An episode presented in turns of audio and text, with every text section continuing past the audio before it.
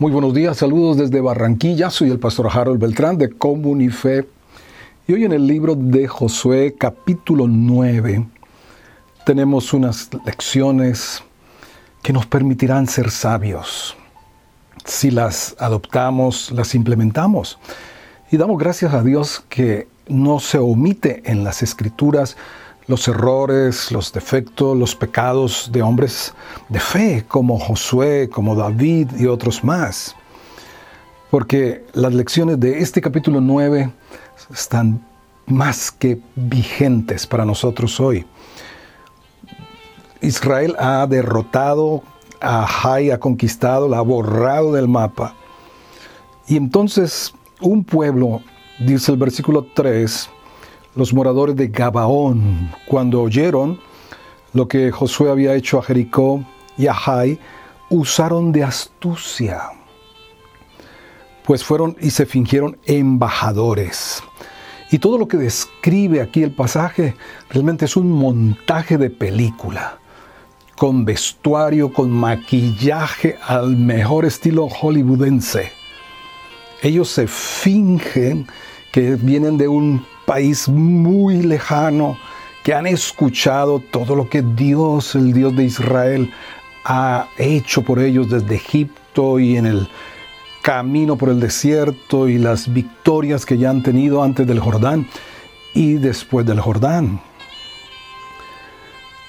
Sin embargo, dice en el versículo 7, los hijos de Israel respondieron, a los hebeos, los gabaonitas, quizás habitáis en medio de nosotros. ¿Cómo pues podremos hacer alianza con vosotros? Y ellos continúan con el libreto, que por decir así los envuelven completamente.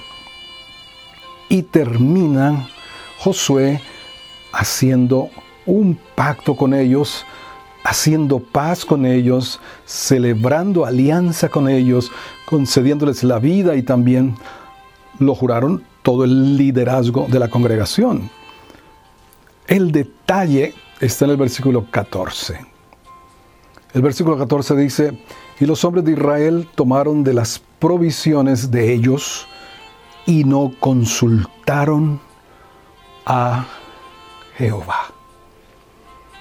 Ellos examinaron y vieron esos panes con moho, esos cueros, odres o cueros de, sacos de vino viejos, rotos. Ellos se fijaron solo en eso, que con astucia este pueblo había ah, ideado esta patraña. Pero, dice, ellos no consultaron al Señor. ¿Cómo nos pueden engañar nuestros sentidos? Muy fácilmente. Pero sabes una cosa, un lugar o el estado peligroso, ¿sabes cuál es? El de la euforia por la victoria o la bendición. Cuando nos encontramos que Dios nos ha dado victorias, que Dios nos ha bendecido, que estamos dichosos, felices. Este es un punto, ¿sabes? Vulnerable. Esto le pasó a Israel. Ellos estaban en la euforia, se sentían ahora con todo este halago de estos embajadores gabaonitas, pues que eran la superpotencia, la nación de Dios, pero se olvidaron del Dios de la nación para consultarle. Y mire que en el versículo 7 ellos tenían alguna duda, pero no investigaron siquiera. No mandaron como mandaron para Jericó, como mandó Josué a Jai, espías para que reconocieran la tierra. Y mira que solo demoraron tres días, verso 16. Pasados tres días, después de que hicieron alianza con ellos, oyeron que eran sus vecinos y que habitaban en medio de ellos. Y salieron los hijos de Israel y al tercer día llegaron a las ciudades de ellos. Y a sus ciudades eran, y menciona Gabaón, Cafira, Berod y Kiriat Jearim.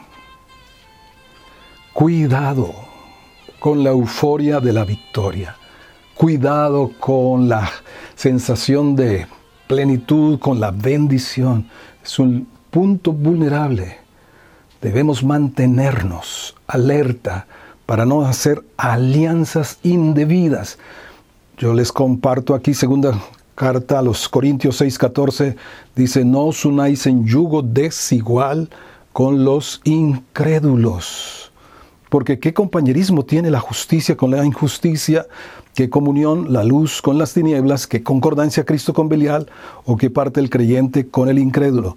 Y qué acuerdo hay entre el templo de Dios y los ídolos, porque somos nosotros templo del Dios viviente.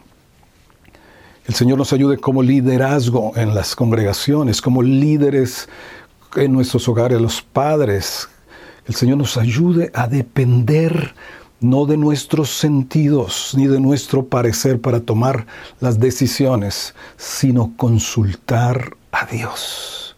No como última opción, sino como la primera para no fallar.